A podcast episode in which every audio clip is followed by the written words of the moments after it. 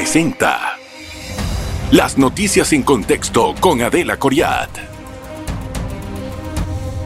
Bienvenidos. Si usted está en el sector agropecuario o tiene que ver con él, que en realidad todos al final tenemos algún vínculo con este sector, le va a interesar muchísimo el programa porque vamos a conversar acerca del gusano barrenador del ganado. Tenemos con nosotros en el estudio al presidente de la Asociación Nacional de Ganaderos, que es del ANAGAN, y va a hablar acerca de lo que está pasando con la, el resurgimiento de la plaga que se había erradicado en el año 2006.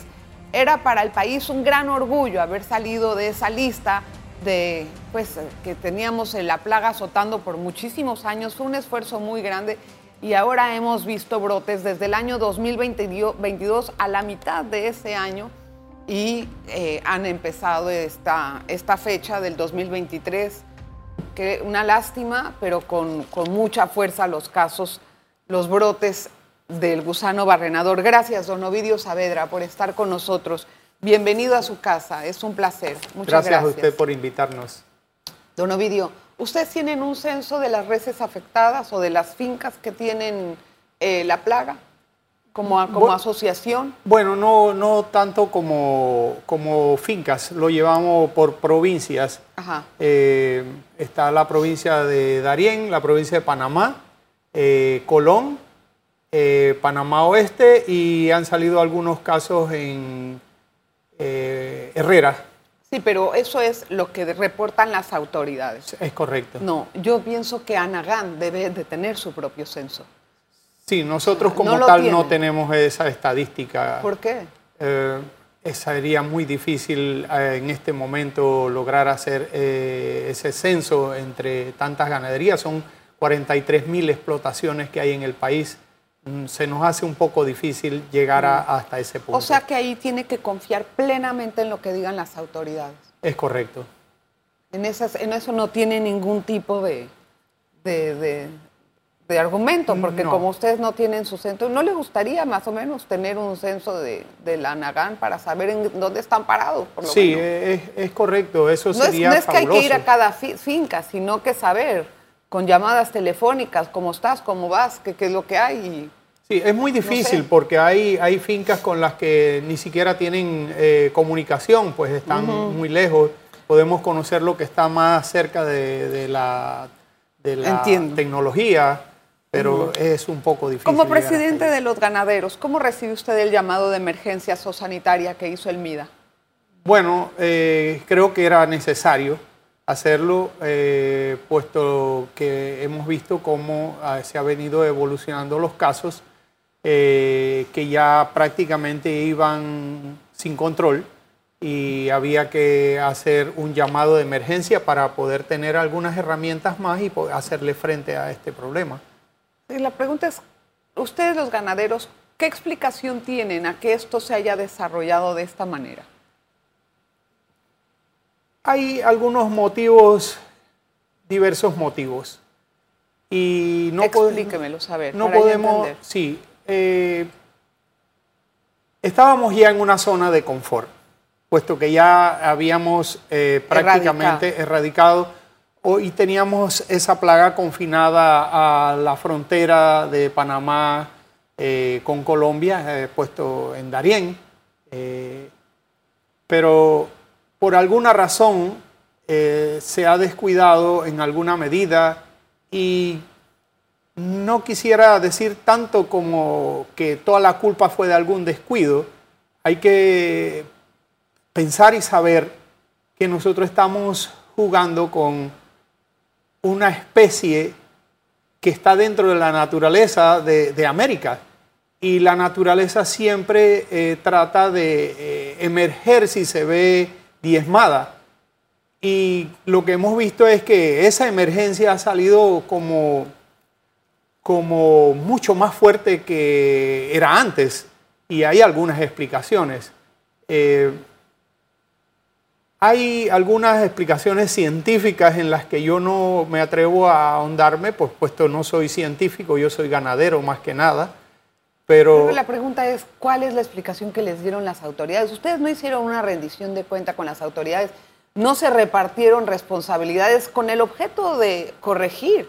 No tal vez echar culpas, pero saber dónde yo fallé, dónde fallaste tú para poder. Es que yo no entiendo la pasividad de la Nagan. Hoy no he visto un comunicado de ustedes. Sí, bueno, nosotros hemos venido dándole seguimiento puesto que nosotros como Anagan tenemos un puesto en COPEC. Eh, primero yo participé desde el principio de una figura que tiene COPEC, eh, que es el vigilante honorario. Sí. Eso es de los ganaderos. Que van viendo, etc. Exacto, estamos muy vigilantes, tenemos finca satélite, estamos muy al tanto, comunicando. Eh, luego, como presidente de la Asociación Nacional de Ganaderos, paso a ocupar un puesto de comisionado dentro de la de COPEC. De Y si nos hemos reunido, hemos visto, eh, una de las debilidades fue que en algún momento eh, alguien pensó que ya no había la necesidad de dispersar eh, X cantidad de moscas estériles que se venía haciendo, puesto que ya no existía. Que ya no existía la plaga. Ya no existía la plaga. ¿Y eso cuándo fue? Ah, no sabría decirle exactamente porque en ese tiempo eh, yo no, no era comisionado, solo vigilante honorario. Hay algunas Durante la etapa de prevención, más bien estamos hablando, ya después de haber... Y entonces dejaron de dispersar tantas Sí, cierta cantidad de, de moscas eh, se bajó la cantidad y se eh, concentró en, la, en, en Darién. Si no me equivoco, se bajó de, de 6.000 a, a 3.000 moscas por milla náutica. Y esto mantuvo todo en paz. Eh, luego vino la pandemia la pandemia nos causó muchas dificultades a todos, a los ganaderos nos causó grandes dificultades, puesto que no había libertad de movimiento. COPEC siguió trabajando a duras penas, pero siguieron trabajando, se siguió haciendo la dispersión. Eh, pero hubo dificultades con la proveeduría, algunos eh, alimentos especiales para eh, reproducir, para producir moscas se vio en grandes dificultades. Eh, luego de la... Ok, entiendo que esas cosas pudieron haber contribuido, ¿verdad? Sí. Pero se tenían que haber, si, no sé, yo no, yo no sé mucho, usted me dirá, después de la pausa me explica. Si tengo estas limitaciones, entonces tengo que poner más atención a que no se desarrolle la mosca, me imagino. porque entonces vamos a hablar de eso, pero después de la pausa. Me espera un momentito eh, señor Saavedra, tengo que hacer una pausa, regresamos enseguida. Hoy conversamos con el presidente de los ganaderos. En breve regresamos con En Contexto. Gracias por continuar en sintonía. Estoy tratando de entender a través de las entrevistas que estamos realizando a diferentes figuras del sector agropecuario qué fue lo que pasó con respecto a la cantidad de casos que ahora se reportan aproximadamente 3.018. Y esos 3.018 no aparecieron en el 2023, sino que se dividen con el 2022 y este año. Le pregunto, invitado, ¿cuántos se registraron en el año 2022? ¿Cuántos casos hubo de gusano barrenador? No recuerdo la fecha exactamente, pero... No, la cifra, no la eh, fecha. La, cifra no la recuerdo exactamente. Eh, Sé que estuvo arriba de los mil casos, pero no lo recuerdo. En, mis, en mis, registros, según las, las indagaciones que tengo, son, eran como mil casos. Y entramos a este año, al 2023, con aproximadamente 599 casos. Eso es un aproximado. Sí. Sí, esa cifra pudo haber sido más porque no, todos los ganaderos sí, no estamos sentenciando, ¿no? Sí, no es una, pero no es que la pregunta va dirigida a entender. Si usted, usted, tiene un puesto en COPEC, ¿por qué no solicitó que se declarara la emergencia nacional empezando el 2023? Bueno, eso no es tan fácil como que yo pueda solicitarlo, aún siendo... Pero puede eh, preguntar, sí, puede puedo preguntar. la voz, puede decir. Sí, claro, pero eh, estas medidas se hacen bajo estricto concepto eh, técnico, científico. Tal vez no era necesario. Sí, tal vez no. O sí, tal vez se pensó que se podía todavía controlar. Eso todavía, esos casos todavía aparecían dentro de la zona de vigilancia, que era Darién. Eh, luego este año ya entonces fue saliendo de Darién al este de la provincia de Panamá. Eh, todavía se pensó poder controlarlo. ¿Eso puede ser una razón por la que no se hizo eso? Sí, puede ser. Usted eh, como ganadero, ¿cuál fue la comunicación que le daban las autoridades con respecto a la situación de la plaga? Bueno, siempre nos manteníamos al tanto no tanto como ganadero, como vigilante honorario. sí, siempre estábamos al tanto. Correcto, estábamos al tanto de lo que venía sucediendo, porque siempre nos llaman a, una inducción, a estar al tanto. O sea que hubo una comunicación por parte de las autoridades sobre la situación. Sí, es correcto, siempre tuvimos comunicación con ¿Y eso, se, ¿Y eso se difundió dentro de Anagán completamente? Eh, se mantenía eh, dentro de los de la parte afectada, más que nada. ¿Y por qué no lo difundieron con el resto de los ganaderos para que estuvieran precavidos? Bueno, no se pensó que iba a cruzar el canal.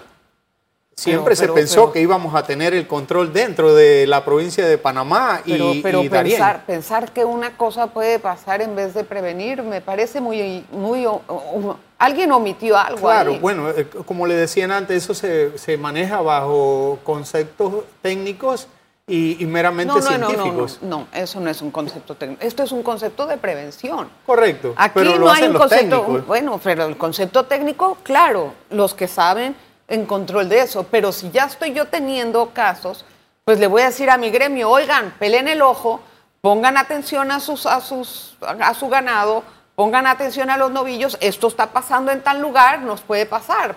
Digo, ¿cuál es el pecado? Sí, no, no, no hay ningún pecado. Eh, en la medida en que eso creció, pues nosotros dentro de la provincia de Panamá estábamos más que nada al tanto de lo que estaba sucediendo. Pero, pero se mantuvo en un grupito de gente. No, no tanto como un grupito. Entre los ganaderos que teníamos más comunicación, eso se ¿Por qué no hicieron un, comunicado de la asociación? Mm, no pensamos que fuese necesario oh. eh, eh, alarmar más de lo que ya estaba la situación. Pero, ¿Alarmar más? Sí, eh, puesto que se tenía el concepto de que se iba a tener el control de aquí para allá, puesto que hubo más de 20 años que estuvo dentro de ese control.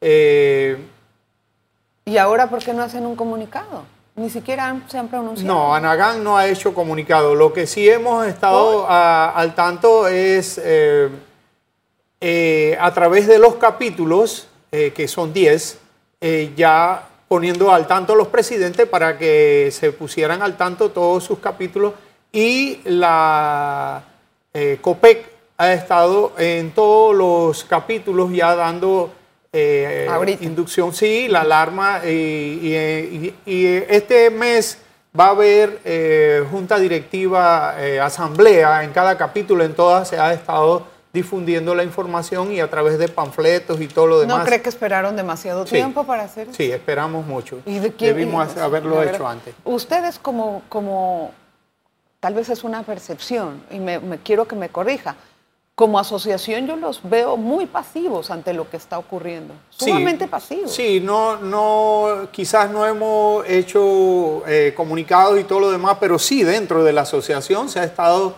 en constante comunicación con todos los capítulos y, así con todos los ganaderos que podamos, pero no hemos hecho comunicado adicional. Me parece que podrían tener un papel un poquito más relevante en esto. Porque Puede ser eh, digo, los principales afectados no abren la boca, no puedo creerlo. Sí, somos los ganaderos los principales afectados. No, hay que abrir la boca. Entonces, ¿están haciendo negocios con los colegas de Colombia, don Ovidio, o no? Sus colegas? ¿Están haciendo negocios con Colombia en cuanto a comercialización de reses? No, no, no, no, no. De Colombia no se puede traer. Pero se eh, está respetando, eso es lo que dice sí, la ley. sí, eh, sí, no, no se puede traer animales de Colombia para Panamá. Sí, es importante. ¿Cuánto va a afectar esto a los ganaderos? Bueno, en materia de exportación y de el bolsillo económico de las fincas. Sí, eh, esto trae sus perjuicios económicos, pero no como la leche o la carne en sí no, no creo que sea, pero sí nos trae perjuicio puesto que hay que invertir en medicamentos, horas hombre, eh, sí trae su perjuicio y su desgaste económico y físico. Sí, pero no han hecho una, sea, ¿no han cuantificado los daños todavía? No, eso, es, no, no, no, eso es muy difícil de cuantificar. ¿Por qué? Habría, que, habría que hacer un censo, como usted me decía al principio, de ver cuántos animales afectados. están atrasados, sí, eso no es tan fácil eh, en un millón y medio de animales y fincas que, eh, eh, sobre todo en esta parte, en la parte este del país, que hay lugares recónditos que no podemos llegar. Bueno, esos son los menos, perdón. Sí, no, bastante. Eh, tenemos que considerar... ¿Qué porcentaje de esos, de esos lugares están, digamos, en todo este en este contexto? A ver, ¿cómo qué porcentaje están en áreas sumamente apartadas que ni siquiera se enteran de nada? No sabría decirle, pero imagínense que en Panamá hay 43 mil explotaciones eh, y hay, hay algunas connotaciones aquí, por ejemplo, Darién. Eh, cuando el programa empezó, en Darién había alrededor de 60 o 80 mil animales. Hoy día hay arriba de 240 mil animales. La población creció mucho. Bueno, pues si la población crece hay que atenderse a las necesidades de, eso. También creo que eh, cerramos el ojo, ¿eh? como que nos, nos achantamos en que, ay, somos libres y no ahí estuvo, ahí estuvo parte del descuido. no miramos. Y tenemos descuido por varias partes. Pero ahí nos descuidamos, ya no tenemos ese problema, así que se acabó. Ah, igual en las fincas, ¿ah? también pudo haber pasado. Déjenme hacer la pausa, don Ovidio.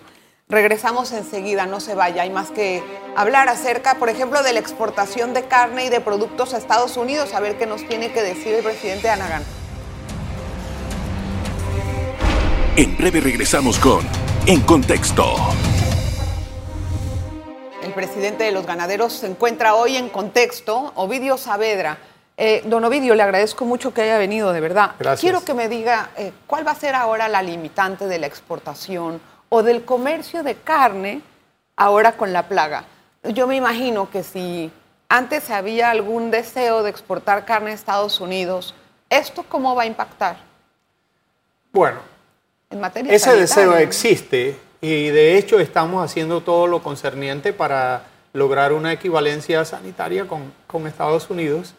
Eh, no creo que esto tenga alguna repercusión porque la carne nunca va a llevar un gusano barrenador después de haber pasado por, primero, las inspecciones de los animales en los puestos de control, en los puestos de ah, control que hay a lo largo del país los que ya existían y los que se van a, crear ahora nuevos, se van a implementar varios. Luego en el matadero hay una inspección bajo eh, antes mortem y post mortem por un médico idóneo veterinario. Eh, luego esta carne va a pasar por todas las inspecciones que necesite, el empacado y todo lo demás. Esto sería imposible que, esto llevara este eh, problema a otro país. ¿Qué hay o sea, e, e, eso es cuando se exporta carne como tal. Pero hay ganaderos, yo conversé con un ganadero que exporta novillos, por ejemplo, a Centroamérica. ¿Algún país de Centroamérica ya pitó y dijo, no puedo seguir comprando esto? Que yo sepa, no. Oficialmente no, pero... ¿Pero cómo se maneja eso, don Bueno, en época que todavía el gusano barrenador no se había erradicado, se hicieron exportaciones, por ejemplo, a México, de eh, ganado en pie. De ganado en pie para sacrificio. Ah, luego luego de, recogido el ganado había una norma que se implementó que era un baño de inmersión y esto erradicaba cualquier parásito externo, eh, incluyendo el gusano barrenador. En aquel tiempo no se había erradicado y no había ningún problema. Entonces, eh, ¿cómo, ¿cómo, ustedes están viendo este tipo de la plaga versus la comercialización? ¿No les afecta en nada? O sea, quiero entender. Puede haber alguna afectación, pero luego de, alguna conversación llegamos a, un acuerdo de, alguna forma. Si antes se hacía, ¿por qué no hacerlo ahora? Es más, nosotros consideramos que pronto estamos libres nuevamente con todo lo... Eso es lo que le iba a preguntar. ¿Cuánto falta para estar libres? ¿Tienen el polvo curativo ese famoso? ¿Lo tienen a disposición? Eh, eso es lo que distribuye COPEC gratuitamente. Viene un embarque en camino, puesto que, este producto no está en el mercado. Este producto solamente se fabrica para COPEC con una formulación especial y COPEC lo regalaba, pero hay otros productos en el mercado que, podemos adquirir, claro, a costo, propio. de ustedes. Sí, y eh, ¿Qué tan caro es eso, don Tiene prácticamente el mismo precio que el polvo de Copec, lo único que el de Copec llega gratis, 5 dólares, 8 mm. dólares, dependiendo del tamaño. Entonces no hay polvo de Copec ahora en este momento. En este momento no, hay un embarque por llegar en, Pero en este mes. Pero si tenían mil casos en el 2022, ¿Por qué no se solicitó eso? Es que sí, había, eso se solicitó, pero como es un producto que no está en el, en el mercado, es una formulación especial, hay que mandarlo a hacer. ¿Se tarda mucho en hacer? Eh, eso no es inmediato, porque... ¿Cuánto es? No sabría decirle, allá, hasta allá no, no llega mi conocimiento. Pero sí sé que demora un poco porque la fábrica lo hace especialmente para. Se están durmiendo, ¿eh? ¡Wow! Ya sé que el pedido está hecho. O sea, sí, pero, pero mire, mire, mire los factores que hemos narrado hasta ahora. En el 2022 se pensó que se iba a contener y por lo tanto no se, no, tampoco se divulgó como tal, se divulgó a la, a la, a la población, a los ganaderos. No, se divulgaron que esos casos existían en el 2022. Sí, nosotros los conocíamos, pero pero se al resto del país no, porque estaba dentro de la zona de vigilancia. Pero pues todos los ganaderos sabían de eso. Los que están dentro del área de vigilancia y el resto era conocimiento. ¿Por qué no eh, se dijo? ¿Por qué se omitió esa información? Porque estaba dentro de la zona de vigilancia. Y la mosca no vuela, pues. Ah, sí. Sí, la mosca vuela. Pero, no tan largas distancias. No, no, no. Y de todas maneras, no se mueve el ganado de un lado a otro. Eh, ahí está. No se pudo haber ido una... La prueba es que no hubo controles, porque si ustedes pensaban que estaba controlado en el 2022 en Darien, ahí hubo una omisión de un control o algo, porque cómo llegó hasta allá si la mosca no un papel importante todos. Si yo voy a embarcar un animal, a un animal, primero yo tengo que asegurarme de que esté sano si lo voy a trasladar. Luego un médico veterinario debe darme un certificado de salud previo, eh, previo eh, vista del médico para que ese animal no vaya infectado a otra zona. Eh, luego pasa por los puestos de control. pero también tenemos que ser conscientes nosotros los ganaderos que no debemos enviar animales enfermos a ningún lado. Luego los veterinarios también juegan un papel importante dentro de esa vigilancia. Bueno, mire todos los pasos que usted me está nombrando. Con todos esos pasos se tenía que haber encontrado algo, a menos que hayan burlado los puestos de vigilancia. Eso suele suceder.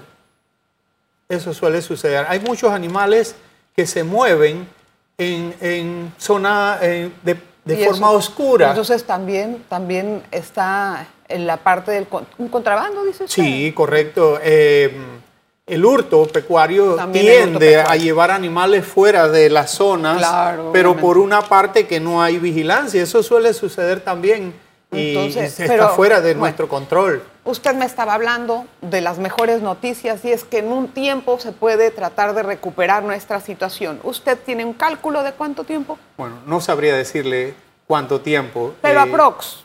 O sea, no tampoco lo, le estoy pidiendo una cifra exacta. ¿no? Nosotros calculamos que tres meses debe verse un resultado positivo, puesto que ya hay eh, otras medidas que se están implementando. Por ejemplo, la, dispersión eh, creo que se hacía con dos aviones, ahora va a haber uno extra eh, que viene de Estados Unidos. este nos va a ayudar grandemente. La cantidad de moscas por milla náutica se ha aumentado la variedad que existía se cambió por otra variedad que se... Genéticamente. genéticamente es más fuerte. Eh, y estamos hablando de la mosca. La mosca, eh, eh, esta es más fuerte. Y también se, llevan todos los controles. Hay científicos en la planta, una planta que costó 40 millones de dólares, donde se estudia exactamente cada paso de la mosca, la pupa. Es eso lo que, lo, que, lo que llama la atención con tanta con tanto, tanta tecnología y tanto profesionalismo, como que eh, pues parecía que no tenía la efectividad la mosca de antes, ¿no? Eso es lo que yo entendí. Eh, esa es una de, los, de las causas que pues aún no tenemos exactamente, decimos, esto fue lo que pasó. bueno, Hay tantos es un factores. Conjunto de sí, es un conjunto de factores que pues... Y espero que ese conjunto de factores contribuyan ahora para mejorar la situación y podamos sentirnos es lo que, más aliviados. Es lo que esperamos que esto suceda lo más pronto posible con todo lo que se está haciendo. Gracias, don Ovidio. Muchísimas gracias por estar con nosotros. Le agradezco muchísimo, le agradezco también a usted la atención que dispensa. Saludos a todos los ganaderos y fuerza.